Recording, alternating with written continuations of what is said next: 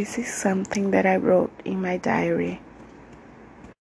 In my dreams, I am an artist. I tell stories, I paint dark and beautiful skies.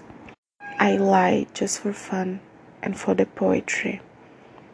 I leave my small town and go live in the world, even when I'm not there forever.